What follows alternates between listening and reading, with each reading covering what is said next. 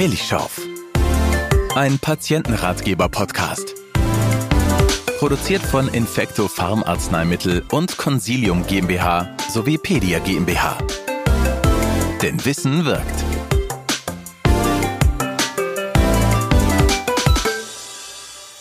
Hinweis. Der Inhalt dieses Ratgebers dient ausschließlich der Information und kann keinesfalls die ärztliche Beratung ersetzen. Bei speziellen Fragen nehmen Sie bitte Kontakt mit Ihrer ärztlichen Praxis oder Apotheke auf. Liebe Hörerinnen und Hörer, Sie haben diesen Ratgeber zur Information erhalten, weil bei Ihrem Kind vermutlich schuppige Belege auf der Kopfhaut zu sehen sind. Kopfschuppen oder sogar Krusten entstehen in den ersten drei Lebensmonaten bei mehr als jedem zweiten Säugling. Es kann sich hierbei um Milchschorf, viel häufiger aber um den harmlosen Kopfgeneis handeln. Die Schuppen sind in der Regel unbedenklich, verbleiben manchmal aber Wochen bis Monate auf dem Kopf. Das Team von Infecto Farm und Pedia möchte Ihnen mit diesem Ratgeber einige Tipps geben, wie Sie Ihrem Kind bei Milchschorf oder Kopfgneis helfen und wie Sie die lästigen Schuppen auf der Kopfhaut Ihres Kindes wieder loswerden können. Was ist Milchschorf? Viele Säuglinge sind in den ersten Lebensmonaten von schuppiger Haut betroffen. Hinter der schuppigen Kopfhaut ihrer Babys vermuten Eltern häufig Milchschorf. Tatsächlich handelt es sich zumeist um harmlosen Kopfgneis. Der in Anführungszeichen echte Milchschorf kommt dagegen seltener vor. Bei ihm handelt es sich um einen entzündlichen Prozess der Kopfhaut, der erst ab dem dritten Lebensmonat auftritt. Charakteristisch sind harte, gelbliche Schuppen und Krusten, die stark jucken. Anders als der Name vermuten lässt, hat Milchschorf nichts mit einer Kuhmilchallergie oder Unverträglichkeit zu tun. Tatsächlich erinnert er an angebrannte Milch. Milchschorf gilt als frühe Form der Neurodermitis oder auch atopische Dermatitis genannt, die sich aber nicht zwangsläufig daraus entwickeln muss. Die lästigen Symptome klingen in der Regel innerhalb der ersten Lebensjahre ab. Woran erkenne ich Milchschorf? Milchschorf zeigt sich durch harte gelbliche Schuppen und Krusten auf geröteter Kopfhaut, die sich hauptsächlich in der Mitte des Vorderkopfs befinden. Neben der Kopfhaut können Stirn und Wangen, selten Arme und Beine betroffen sein. Es beginnt mit trockener, juckender Haut.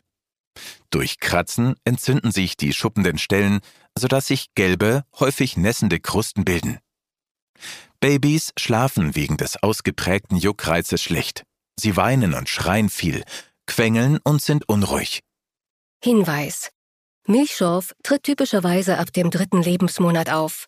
Schuppt die Kopfhaut innerhalb der ersten Lebenswochen stark, handelt es sich vermutlich nicht um Milchschorf, sondern um Kopfgneis.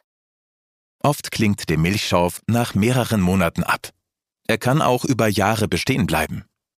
Kinder, die im Säuglingsalter unter Milchschorf leiden, haben ein erhöhtes Risiko, eine Neurodermitis zu entwickeln und sind anfälliger für Heuschnupfen. Warum kommt es zu Milchschorf? Bisher ist nicht bekannt, warum Milchschorf entsteht. Äußere Faktoren spielen eine Rolle. Eine Vererbung wird ebenfalls vermutet. Die Entstehung von Milchschorf ist wahrscheinlich, wenn Ihr Kind folgende Faktoren vereint. Erstens trockene Haut. Zweitens eine Neigung zu Allergien, zum Beispiel gegen Hühnerei oder Kuhmilch. Und drittens eine Empfindlichkeit der Haut auf äußere Reize, wie zum Beispiel Kälte oder auf Stoffe. Achtung, Verwechslungsgefahr. Sind Kopfgneis und Milchschorf nicht das gleiche? Kopfgneis und Milchschorf haben ein sehr ähnliches Erscheinungsbild. Häufig verbirgt sich hinter einem vermuteten Milchschorf ein Kopfgneis. Im Unterschied zu Milchschorf ist Juckreiz jedoch kein typisches Merkmal des Kopfgneises. Während die Ursache von Milchschorf bisher nicht geklärt ist, entwickelt sich Kopfgneis aus einer erhöhten Talgproduktion, der Seborrhoe. In der Regel tritt Kopfgneis anders als Milchschorf in den ersten Lebenswochen auf. Was kennzeichnet Kopfgneis? Kopfgneis äußert sich in ähnlichen Symptomen wie Milchschorf. In einer starken Schuppenbildung auf der Kopfhaut mit fettigen, weichen, gelbbraunen Schuppen bis hin zu leichten Krusten. Die Schuppenschicht auf der Kopfhaut, die sich bis in die Stirn ziehen kann, juckt und nässt nicht. Viele Babys entwickeln den Gneis innerhalb des ersten Lebensmonats. Nach wenigen Wochen oder Monaten verschwinden die Schuppen. Spätestens bis zum Grundschulalter ist nichts mehr zu sehen. Kopfgneis ist ein Zeichen einer seborrhoischen Dermatitis, einer Hauterkrankung, die mit einer Überproduktion der Talgdrüsen einhergeht. Die Talgproduktion ist abhängig vom Alter und dem Hormonhaushalt. Es wird vermutet, dass mütterliche Hormone aus der Schwangerschaft die Talgdrüsen des Babys in den ersten Wochen nach der Geburt stimulieren. Lässt die Wirkung der Hormone nach, verschwindet der Kopfgneis. Mit der Pubertät steigt die Aktivität der Talgdrüsen wieder an. Hinweis. Im Gegensatz zum Milchschorf ist Kopfkneis nicht mit einem erhöhten Risiko für Neurodermitis oder allergischen Erkrankungen verbunden. Auch wenn der unschöne Ausschlag die Eltern oft belastet, ist er harmlos und stört oder belastet das Baby nicht. Wie unterscheiden sich Kopfgneis und Milchschorf? Kopfkneis tritt bereits im ersten Lebensmonat auf, während der Milchschorf ab dem dritten Lebensmonat einsetzt. Beim Kopfkneis treten fettige, weiche Schuppen auf, während der Milchschorf mit harten Schuppen und Krusten auffällt, unter denen die Kopfhaut oft nässend und gerötet ist. Beim Kopfkneis ist ein Juckreiz kaum vorhanden, während der Milchschorf stark juckt. Daher ist beim Kopfkneis eine Therapie nicht zwingend erforderlich. Dagegen sollte beim Milchschorf der Juckreiz behandelt und die Schuppen entfernt werden. Kommen auch andere Erkrankungen in Frage?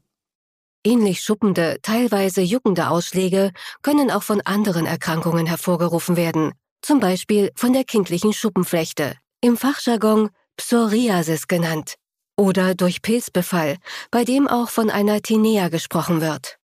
Da sich Milchschorf nicht ausschließlich auf der Kopfhaut bildet, sondern ebenfalls im Gesicht oder Windelbereich vorkommen kann, können Babyakne oder eine Windeldermatitis ebenfalls als Diagnose in Betracht kommen. Wenn Sie unsicher sind oder Ihnen an Ihrem Kind andere Hautveränderungen auffallen, wie zum Beispiel Bildung von Bläschen, Ausschlag an anderen Stellen als an Kopf und Nacken, zusätzlich Fieber oder über mehrere Wochen unverändert bestehender Ausschlag, besuchen Sie bitte Ihre kinderärztliche Praxis zur Abklärung. Behandlungsmöglichkeiten. Muss ich Milchschorf oder Kopfgneis behandeln? Da Kopfgneis Ihrem Kind nicht wehtut und nach einigen Wochen verschwindet, müssen Sie ihn nicht zwingend behandeln. Wenn Sie sich allerdings am Gneis stören oder die Schuppenschicht unangenehm riecht, ist eine Behandlung sinnvoll und nicht schädlich. Beim Verdacht auf Milchschorf ist es ratsam, die Schuppen zu entfernen. Der unangenehme Juckreiz verführt Ihr Kind zum Aufkratzen der betroffenen Stellen. Keime und Erreger können in die Haut eindringen. Entfernen Sie die Schuppen, können Sie Infektionen vorbeugen und erleichtern dem Arzt die Beurteilung der Haut unter der Schuppenschicht. Kratzen Sie niemals die Schuppen mit dem Fingernagel oder anderen Gegenständen ab. So riskieren Sie Verletzungen auf der empfindlichen Kopfhaut Ihres Kindes. Selbst kleine Wunden können sich schnell entzünden und hinterlassen unschöne Narben. Gehen Sie bitte immer vorsichtig vor, wenn Sie den Gneis oder Milchschorf entfernen. Wie kann ich die Schuppen entfernen? In Elternratgebern finden Sie eine Vielzahl von Empfehlungen, von denen die meisten auf dem Prinzip beruhen, die talgigen und damit fettlöslichen Schuppen mit Öl oder fettigen Salben zu entfernen. Zur Entfernung der Schuppen eignen sich folgende Produkte. Ein ölhaltiges Gel zur Schuppenentfernung oder Medizinprodukte mit Silikonöl, wie zum Beispiel Dimethicon. Weniger geeignet sind Öle und fettige Salben. Hierzu gehört zum Beispiel Vaseline oder Kakaobutter. Bei sehr starkem Juckreiz können zusätzlich fettfeuchte Wickel helfen. Öle und fettige Salben, zum Beispiel Vaseline oder Kakaobutter, müssen nach dem Auftragen lange, am besten über Nacht einwirken. Die Schuppen können Sie am nächsten Tag vorsichtig mit einem feinen Kamm auskämmen.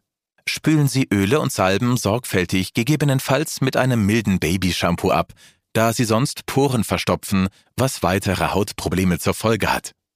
Die einmalige Anwendung ist oft nicht ausreichend, um die Schuppen zu entfernen, und für Ihr Baby ist die umständliche und aufwendige Behandlung sehr belastend. Die Anwendung muss in der Regel mehrmals wiederholt werden, bis das Ergebnis zufriedenstellend ist. Ähnliches gilt für Medizinprodukte mit Silikonöl, wie zum Beispiel Dimethicon. Die Einwirkzeit beträgt mindestens drei Stunden und ist gegebenenfalls über Nacht durchzuführen. Um das gewünschte Ergebnis zu erzielen, wird die Anwendung einmal täglich an bis zu sieben Tagen wiederholt. In der Fachwelt ist die Anwendung von haushaltsüblichen Ölen auf Babyhaut umstritten, da sie vermutlich die Entwicklung der Hautbarriere verschlechtern. Bei dem in der Apotheke erhältlichen ölhaltigen Gel zur Schuppenentfernung handelt es sich um eine Weiterentwicklung des Prinzips, die Schuppen mit haushaltsüblichen Ölen aufzuweichen. Die ölige Gelformulierung, auch Oleogel genannt, haftet an den betroffenen Stellen und verläuft nicht. Die einfache Anwendung verläuft in vier Schritten. Erstens. Mit trockenen Fingern das Gel in kreisförmigen Bewegungen auf die trockene betroffene Haut auftragen. Zweitens. Nach circa 30-minütiger Einwirkzeit sind die Schuppen im Oleogel gelöst. Drittens. Durch die Zugabe weniger Tropfen Wasser und erneutem kreisförmigen Verteilen bildet sich eine milchige Emulsion. Viertens. Die Emulsion einfach mit reichlich lauwarmem Wasser leicht und sanft ohne Shampoo vom zarten Babykopf abspülen. Sie finden ein entsprechendes Anwendungsvideo zum Beispiel unter www.babybene.de. Vergleicht man die Kopfpartie vor und nach der Behandlung des Kopfgneises mit einem ölhaltigen Gel zur Schuppenentfernung, ist direkt ein großer Erfolg sichtbar. Zur Entfernung der Schuppen werden auch ureahaltige Shampoos empfohlen. Urea wird von den meisten Kindern als brennend auf der Haut empfunden und ist daher nicht geeignet. Keinesfalls sollten Sie salicylsäurehaltige Produkte bei Ihrem Kind anwenden. Vor allem in den ersten Lebensmonaten wird Salicylsäure über die dünne Haut in den Körper aufgenommen und kann in diesem Alter schwere unerwünschte Wirkungen auslösen. In schweren Fällen von entzündeter Kopfhaut wird der Kinderarzt oder die Kinderärztin ihrem Kind eine Cortisoncreme verschreiben, damit die Entzündung schnell abheilt und ihr Kind keinen Juckreiz mehr verspürt. Hat Ihr Kind sich versehentlich den Schorf aufgekratzt und sich die Stelle entzündet, kann auch eine entzündungshemmende Salbe oder ein Saft verschrieben werden. Was kann ich noch tun? Es ist besonders wichtig, dass Sie das Abkratzen der Schuppen verhindern. Die Haut am Kopf Ihres Babys ist besonders empfindlich und entzündet sich schnell. Folgendes können Sie daher tun. Schneiden Sie Ihrem Kind die Fingernägel möglichst kurz, um dem Kratzen entgegenzuwirken. Kühle, fettfeuchte Umschläge können bei quälendem Juckreiz helfen. Nachts können Sie Ihrem Kind dünne Handschuhe überziehen, damit es sich nicht so leicht kratzen kann. Bitte verwenden Sie keine Mütze. Die Wärme verstärkt den Juckreiz. Ist die Haut Ihres Kindes sehr trocken, sollten Sie ihr besondere Aufmerksamkeit schenken. Eine leichte Creme nach dem Baden hält die Feuchtigkeit in der Haut. Lassen Sie sich dazu am besten in Ihrer Apotheke oder von Ihrer Kinderärztin oder Ihrem Kinderarzt beraten. Vermeiden Sie, dass Ihr Kind übermäßig schwitzt, indem Sie es dem Wetter angemessen anziehen. Lüften Sie regelmäßig, um für eine angenehme Raumtemperatur und Luftfeuchtigkeit zu sorgen. Hinweis. Wenn sich die Symptome Ihres Kindes nicht innerhalb einiger Wochen verbessern, vereinbaren Sie bitte einen Termin in Ihrer kinderärztlichen Praxis.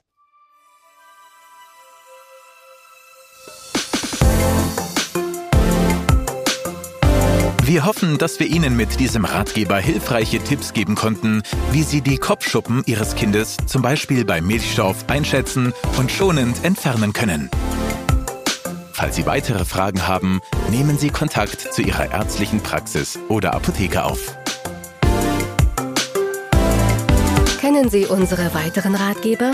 Für die unterschiedlichsten Themenbereiche von ADHS bis Zahnung finden Sie auf unserer Homepage www.infectofarm.com unter dem Menüpunkt für Patienten alle unsere Patientenratgeber zum Lesen, Herunterladen und immer öfter auch als Hörbuch. Sie enthalten viele praktische Tipps für den täglichen Umgang mit häufigen Beschwerden. Alle Ratgeber sind von erfahrenen Ärzten und Ärztinnen überprüft. Ausgewählte Ratgeber liegen ebenfalls übersetzt auf beispielsweise Englisch, Türkisch, Arabisch oder Persisch vor. Wir helfen gerne. Ihr Team von Infecto Farm und Pedia.